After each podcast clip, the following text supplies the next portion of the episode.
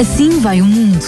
A visão da atualidade pelo psicoterapeuta Henrique dos Mártires. Vamos então dar início a mais um Assim Vai o Mundo. Tínhamos começado uma temática que é verdade que de uma forma mais abrangente já vem de alguns programas mais atrás, mas hum, na semana passada começámos a falar sobre a estrutura do ódio e, uh, Dr. Henrique dos Bartis, mais uma vez, muito boa tarde, obrigado por estar connosco. Olá, boa tarde, Daniel Galay, boa tarde a todos os ouvintes da Rádio Clube de Sintra.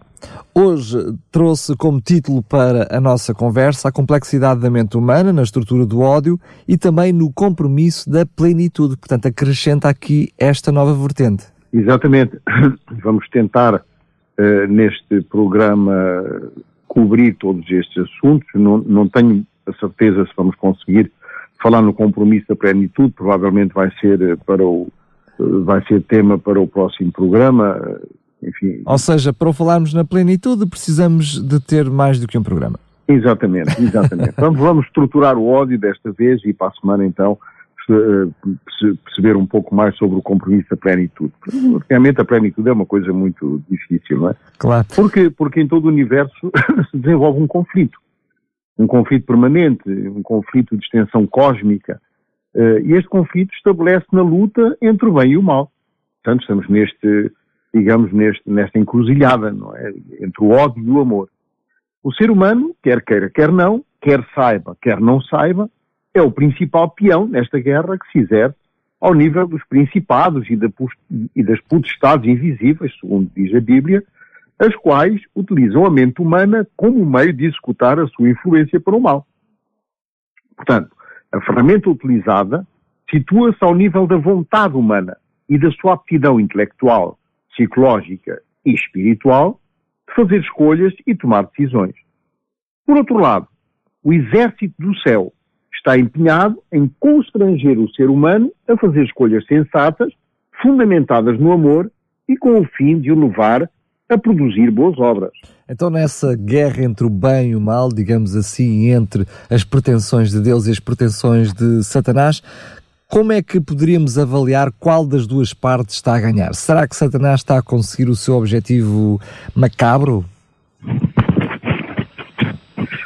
Ora bem, para que nós possamos analisar esta questão, temos de perceber uma coisa essencial é que Satanás e os seus anjos procuram incessantemente levar o homem à desobediência e, por essa via, a separar-se da proteção de Deus. Contudo, Satanás só tem uma entrada para dominar a humanidade e tocar as nossas vidas, a mente humana. Satanás não pode fazer nada contra a humanidade a não ser que consiga enganá-la através da mente. Podemos pensar que Satanás tem muitas formas de entrar na vida dos seres humanos, mas é mentira ele só pode entrar através da mente humana. Por isso é que Paulo disse em Romanos 12, 2: Transformai-vos pela renovação da vossa mente, para que experimenteis qual seja a boa, agradável e perfeita vontade de Deus. E em Filipenses 4.8 aparece outro texto bem esclarecedor que também diz: Quanto ao mais, irmãos, tudo o que é verdadeiro, tudo o que é honesto, tudo o que é justo, tudo o que é puro, tudo o que é amável, tudo o que é de boa fama, se há alguma virtude e se há algum louvor, nisso pensai, ou seja, nisso entretei a vossa mente. O inimigo não pode tocar a nossa vida a não ser que ele consiga influenciar, portanto, a nossa mente. É também por essa razão que devemos estar atentos ao que introduzimos na mente, através dos nossos sentidos. Porque são estes que constituem as portas que trazem a informação ao cérebro sede dos nossos pensamentos, desejos, impulsos e instintos. As nossas escolhas e decisões são em grande parte influenciadas e até condicionadas por aquilo que pensamos e, sobretudo, por aquilo que sentimos. O sentimento, mais do que o pensamento, produz efeitos sobre nós, sobre os outros e até sobre a vida. A mente forma imagens das coisas e as vincula aos afetos. Se uma coisa é pressentida pela mente como boa, ele associa-lhe um afeto agradável e o efeito produzido é o desejo de agir e de repetir a ação aprazível. Se uma certa coisa produz um afeto desagradável, surge na mente o desejo de evitá-la ou até de fugir dela. Portanto, o desejo é o principal vetor das nossas escolhas. Mas eu gostaria de introduzir aqui uma outra questão. Um, o Dr. Henrique dos Mártires está a falar daquilo que são as nossas escolhas, as nossas pequeninas decisões do dia a dia e dessa forma como acabamos por escolher aquilo que é ou não a vontade de Deus. Mas muitas vezes a nossa mente deseja coisas e Deus de, uh, responde de maneira diferente daquilo que nós gostaríamos, mesmo quando queremos fazer a vontade de Deus, ou até mesmo saber qual é a vontade de Deus, muitas vezes uh, Deus não responde no tempo que nós queremos e o que nós obtemos é uh, o silêncio. E isso causa ansiedade, frustração e até muitas vezes desânimo. Eu consigo uh, até uh, vivenciar isso na minha própria vida. Uh, até podemos pensar que Deus já não nos ouve por alguma, por alguma razão. Satanás, de alguma forma, um, tem-se especializado em colocar na mente do ser humano essa dúvida, né? essa incerteza, aproveitando-se do silêncio que muitas vezes eh, Deus tem, e Ele sabe porque o faz, não é? Porque Ele conhece tudo, sabe tudo. Um, como é que nós podemos explicar, uh, por um lado, aquilo que é as nossas dúvidas e, por outro lado, aquilo que Deus e que Satanás um, também coloca na nossa mente? Porque parece um paradoxo. Para ilustrar esse facto, vou contar uma singela e pequena história. Embora simples, ela tem um fundamento muito importante. Uma vez um homem pediu a Deus uma flor e uma borboleta. Porém, Deus lhe deu um cato e uma lagarta. O homem ficou triste porque não entendeu. Por que razão o seu pedido chegou errado? Pensou que Deus tinha tanta gente a responder que resolveu não questionar. Passado algum tempo, o homem já tinha esquecido o pedido quando notou para sua surpresa, que do espinhoso e feio cato nasceu uma linda flor e que a horrível lagarta se tinha transformado numa belíssima borboleta. A conclusão é simples. É que Deus sempre faz o correto. O seu caminho é sempre o melhor, ainda que aos nossos olhos possa parecer que tudo está errado. Se pedimos a Deus uma coisa e recebemos outra, temos de confiar. Porque Deus sempre dá o que realmente necessitamos no momento adequado. E não, e não no nosso, nosso tempo. Pois, exatamente. Nem sempre o que desejamos é o que necessitamos. Como Deus nunca falha na entrega dos pedidos, devemos seguir em frente sem duvidar nem murmurar. Porque a espinha de hoje pode ser a flor de amanhã. E o mesmo acontece com lagarta. Então, uh, peço desculpa ter introduzido esta questão, mas voltando então ao assunto de, de há pouco, o Dr. Henrique, Henrique dos Martins estava a falar das nossas escolhas e daquilo que ocupa uh, a nossa mente e que Satanás tenta influenciar a nossa mente para precisamente fazermos as escolhas erradas. Mas uh, eu penso que é, corrija-me se eu não tenho razão, mas é bíblico que Satanás não tem acesso aos nossos pensamentos. Como é que ele então faz para influenciar a nossa mente a tomarmos as escolhas erradas? Em primeiro lugar, eu gostava de partilhar algumas verdades muito importantes acerca do cérebro humano. Primeiro, o cérebro está envolvido em tudo o que fazemos. Como pensamos, como nos sentimos, e isso leva-nos a agir. E até o cérebro controla a forma como interagimos uns com os outros. Quando o cérebro funciona corretamente, também trabalhamos corretamente. Assim também, quando o cérebro está perturbado, experimentamos transtornos nos relacionamentos, no trabalho e até connosco mesmo. O cérebro humano é um órgão dos mais complexos, ou eu, eu diria o mais complexo que existe. Estima-se que o cérebro humano possua mais de 100 bilhões de neurónios.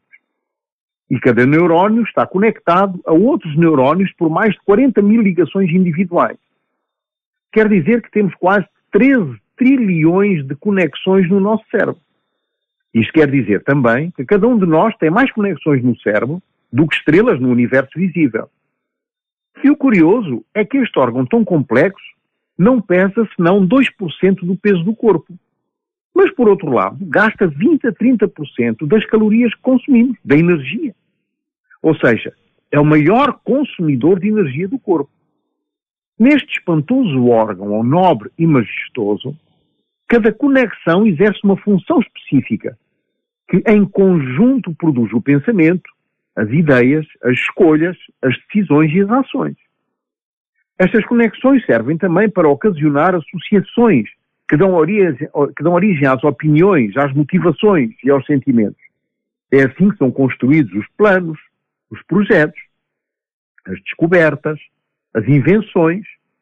O cérebro é capaz de representar as coisas idealizar fantasias e até imaginar por antecipação. Contendo bilhões de neurónios e cheio de terminações nervosas, o nosso cérebro controla todo o corpo é alvo, e é alvo de violentos ataques diabólicos no mundo espiritual. O Dr. Henrique Martins eh, falou connosco sobre aquilo que era a importância do cérebro e quase que eu lhe fazia aqui já várias perguntas, não é?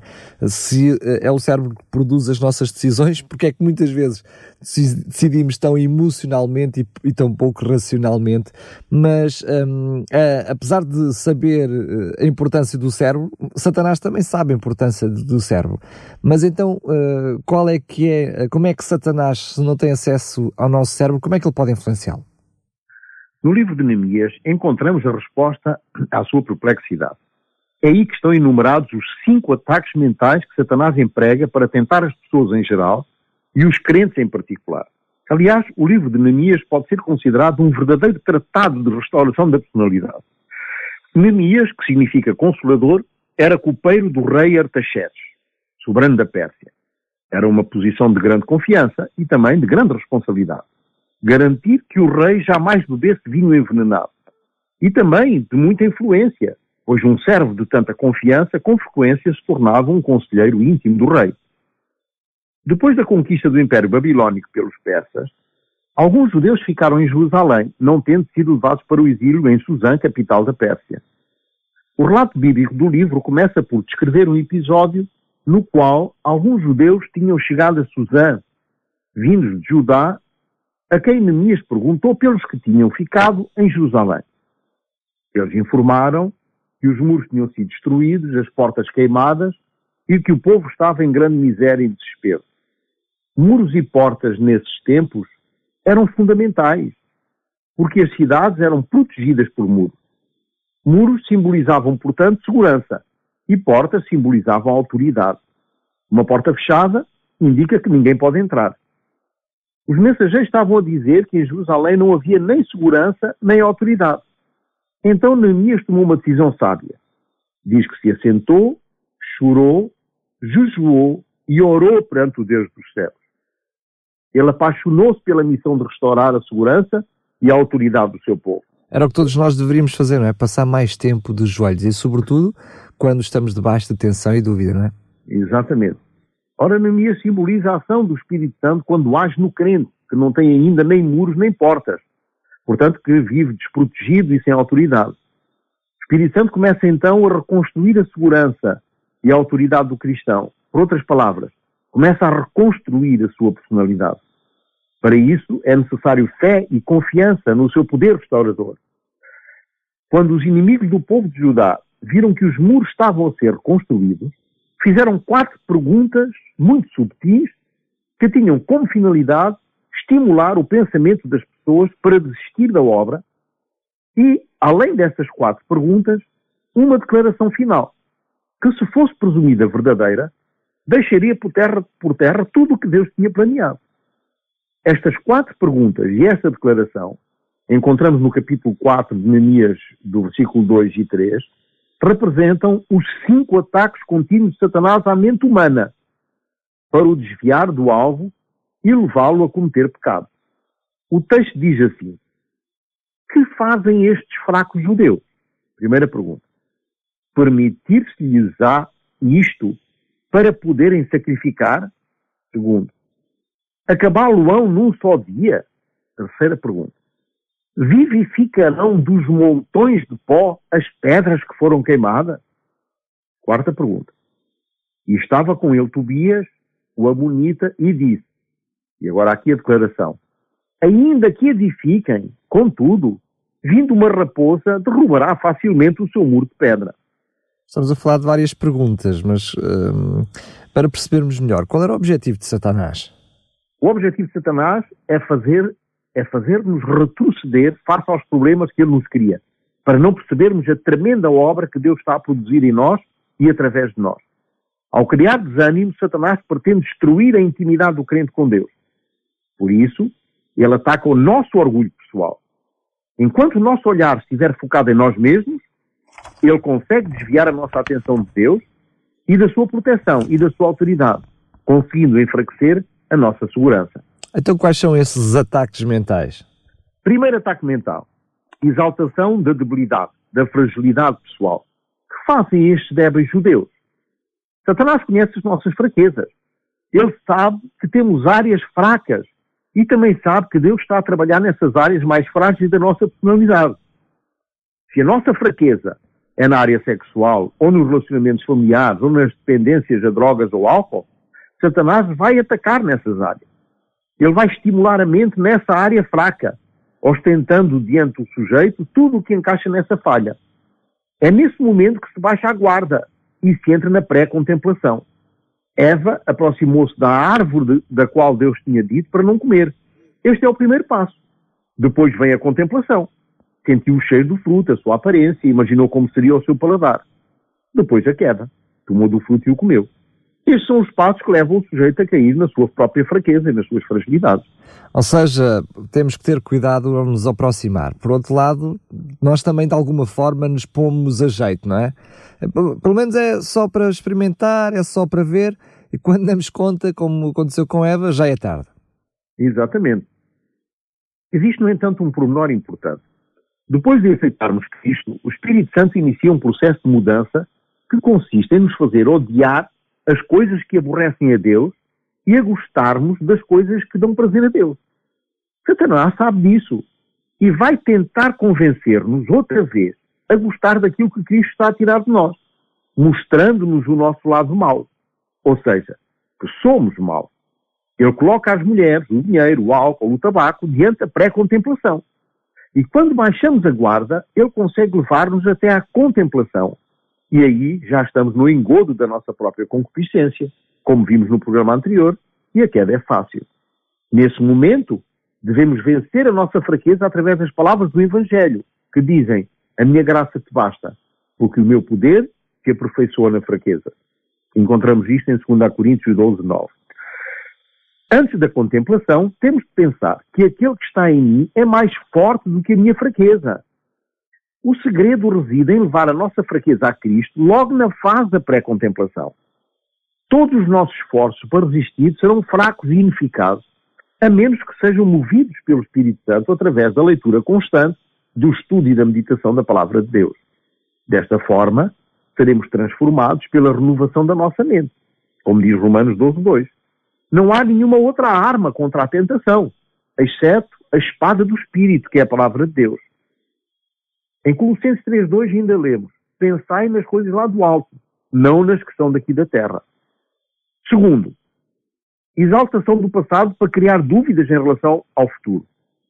Permitir-se-lhes a sacrificar? É isto que Satanás faz conosco. É que além de evidenciar as nossas debilidades, as nossas fraquezas, ainda nos recorda o passado. Ainda esperas que Deus te use com esse passado tão obscuro que tu tens? Satanás fica encantado com os maldizentes, intriguistas e caluniadores, porque eles são os melhores veículos que ele usa para manter o crente escravizado ao seu passado. Satanás nos leva ao passado e nos leva a pensar que nunca poderemos ser melhor do que antes. Eu fico encantado quando não nos comprometemos com Deus por temermos que o nosso passado desponte e sobressaia no nosso futuro. É aqui que temos de estar certos das três coisas que Deus faz com o nosso passado. Primeiro, perdoa o nosso passado. Miqueias 7,19 nos diz: Tornará a piedade de nós, pisará aos pés das nossas iniquidades. Tu lançarás todos os nossos pecados nas profundezas do mar. Note que o texto diz que Deus pisa primeiro o pecado antes de o lançar nas profundezas do mar. Eu nem consigo imaginar como será uma pisada de Deus. Isto simboliza que o perdão de Deus é total, pleno, como Deus mesmo é total na sua plenitude. Segundo, liberta-nos do poder do passado. João 8,36 diz: Se pois o Filho vos libertar, verdadeiramente sereis livres. Somente com Cristo crucificado, isto é, aquele que morreu para o pecado, finalmente é liberto do poder do pecado. Já não é mais escravo do pecado, é livre em Cristo Jesus. E em terceiro, devolve-nos o nosso passado, para que com esse passado possamos testemunhar aos outros do poder libertador de Deus. Podemos assim abrir o nosso passado, mesmo vergonhoso que seja, para que os outros o não repitam. Então, não nos podemos atormentar nem pelas nossas fraquezas, nem pelo nosso passado, porque Deus cuida do seu passado de uma maneira, de uma maneira grande e, e de uma maneira também muito poderosa. O terceiro, exaltação da dúvida para temermos o presente. Acabarão a obra num só dia? Quando Satanás percebe que enfrento com Cristo a minha fraqueza, quando deixo o meu passado nas mãos de Deus, então a tentação é de nos fazer sentir incapazes para a realização da nossa devoção de cada dia. Quero fazer com que eu, ele quer fazer com que eu tenha, com que eu tenha medo do presente. Quando olho para o meu presente, tenho consciência que toda a vida, todavia, tenho falha. Não sou o que queria ser. Não sou o tipo de esposo que devia ser. Não sou o tipo de pai ideal. Não sou o tipo de cristão santificado como gostaria. Contudo, o Espírito Santo prometeu terminar a boa obra que começou em nós, até ao dia da volta de Jesus. Tenho que ter fé que a obra do Espírito Santo é plena. Ele está avançando dia a dia com poder para transformar-me num verdadeiro seguidor de Jesus. Se tivéssemos a capacidade de ver com os olhos do Espírito o que ele tem feito na nossa personalidade, cairíamos de joelho de joelhos e agradeceríamos pelo seu profundo e estável trabalho em nós, hora após hora, dia após dia. Mesmo enquanto dormimos, o Espírito Santo continua o seu trabalho restaurador de uma personalidade estável, madura e espiritual. É verdade que existem momentos na vida de todo o crente onde ele tem a impressão de não crescer, de não avançar, sente que não é como gostaria de ser. E o inimigo tenta com a pergunta: acabarás a obra num só dia? O assunto não é o que sentimos, mas o que Deus declara. Muitos de nós, talvez, como Paulo, tínhamos um espinho na carne, uma marca tão profunda que às vezes sangra de tanta dor. Talvez seja o espinho de uma experiência dolorosa, de uma doença física, uma dor na alma pelo sentimento de rejeição, pelo abuso por perdas, gritos silenciosos de uma alma que sofre devido a um passado cruel. São tantas coisas que podem vir contra o nosso ser para nos causar danos profundos. Mas através da experiência de Paulo podemos extrair uma lição poderosa. Deus permite que venhamos a experimentar dores, a fim de que o seu poder se manifeste através de nós, do nosso sofrimento. Se não tivéssemos uma dor, uma fraqueza, então não teríamos um poder se aperfeiçoando em nós, se revelando maior do que todas as outras coisas. Deus quer revelar a sua graça através das nossas debilidades. Como diz a palavra, Deus escolheu o que para o mundo é loucura para envergonhar os sábios, e escolheu o que para o mundo é fraqueza para envergonhar os que são fortes. Ele escolheu o que para o mundo é insignificante, desprezado, e o que nada é para reduzir a nada o que é, a fim de que ninguém se vanglorie diante dele. 1 Coríntios 1, 27 a 29. Deus permite, portanto, que venhamos a estar frágeis para que Ele possa se mostrar forte nas nossas vidas. Ele permite que venhamos a nos sentir pequeninos para que Ele possa se mostrar grande nas nossas vidas. Mas temos este tesouro em vasos de barro para mostrar que este poder que a tudo excede provém de Deus e não de nós, segundo Coríntios 4, 7. A graça de Deus é maior do que qualquer adversidade e é por meio dela que podemos ter os nossos pecados perdoados e experimentar uma nova vida de esperança e de paz. A quarta pergunta é a exaltação do futuro para nos impedir a visão do novo nascimento. Renascerão acaso dos montões de pó as pedras que foram queimadas? Notemos que o inimigo não mostra o que já tinha sido levantado no muro. O muro já estava bem levantado, estava a crescer, mas eles só, exaltavam o que ainda não tinha sido reparado. Assim somos também tentados a pensar que nada pode ser edificado das ruínas da nossa vida. O inimigo só nos mostra as ruínas das nossas vidas, não nos deixa ver o que já progredimos. Temos de admitir que sempre haverá áreas que estão forçosamente queimadas. E o inimigo é perito em mostrar-nos essas pedras queimadas. Temos de aprender a olhar para Deus como um Deus eterno, do passado, do presente e do futuro. E estar certos de que Ele está a reconstruir os muros da nossa vida, pedra a pedra, bloco a bloco, porque Ele é o Deus das coisas novas. Ele nos diz ser a ressurreição e a vida. Aquilo que parece morto, aquilo que parece em ruínas, aquilo que parece não prestar para nada, Deus o pode levantar, edificando muros novos, insuperáveis e invencíveis. Deus é capaz de redimir-nos completamente e restaurar-nos da maneira, de, de, de maneira a que o possamos glorificar, mesmo com os pedaços de pedras queimadas da nossa vida. Porque estamos certos que Ele veio sanar os quebrantados de coração. Aquele que levantou Lázaro dos mortos está vivo dentro de mim. E Paulo vai mais longe, dizendo em Romanos 8.11 que o Espírito que levantou Cristo dentre os mortos mora entre nós. Isto é poderoso. Porque o Espírito que levantou Cristo não está no céu, mas está comigo, no meu coração. Por isso, a Bíblia, por isso a Bíblia diz que somos templos do Espírito Santo. Então temos que crer que o Espírito Santo irá destruir toda a ruína que teima em não nos abandonar. As quatro perguntas exemplificam a estratégia usada pelo inimigo para estimular a mente humana. Satanás, Satanás não pode colocar pensamentos na mente, mas ele pode estimular.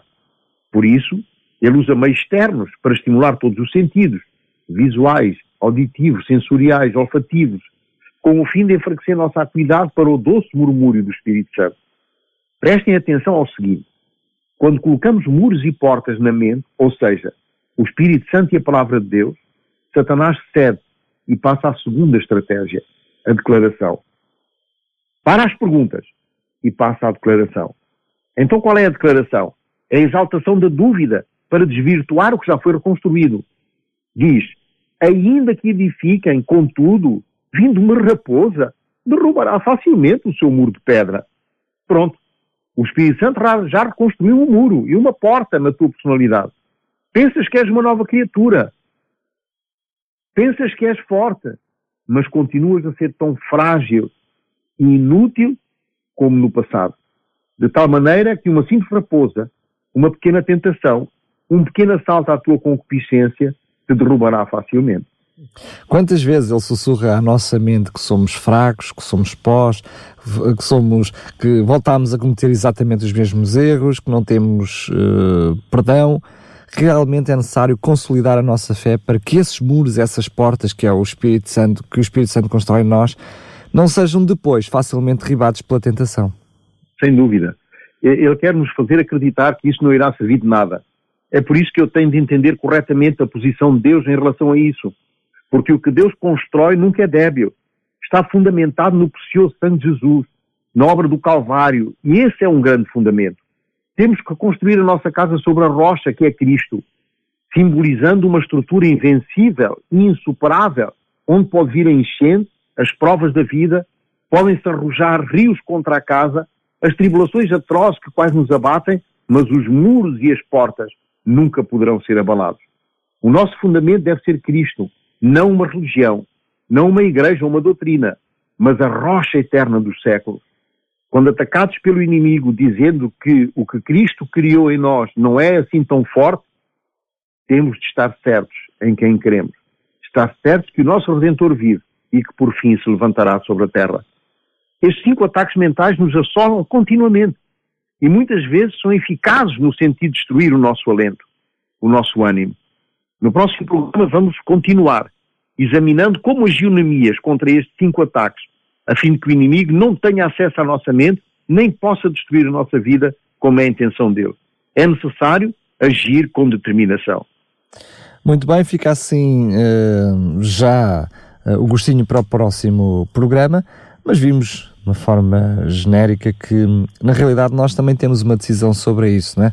Como Exato. alimentamos as nossas mentes. E aquelas pessoas que apenas, e diria apenas, porque mesmo assim uh, vão colmatando a mente, não é? Porque vão à igreja uma vez por semana, uh, mas depois estão seis dias da semana a alimentar a mente, não é? Como, como trouxe até nós hoje, com muitas outras coisas que provavelmente Deus tem em pouco. Enfim, Exato. vamos então para a semana perceber como é que Neemias deu a volta, porque pelo menos eu na minha vida também quero continuamente dar essa volta. Mais uma vez, Sentir muito obrigado. as condicionantes que determinam a vitória, é o título. Sentir e agir as condicionantes que determinam a vitória. Muito bem. Doutor Henrique dos Martins, como sempre, mais uma vez, muito obrigado e até ao próximo programa. Até ao próximo programa. Boa tarde. Assim vai o mundo. A visão da atualidade pelo psicoterapeuta Henrique dos Mártires.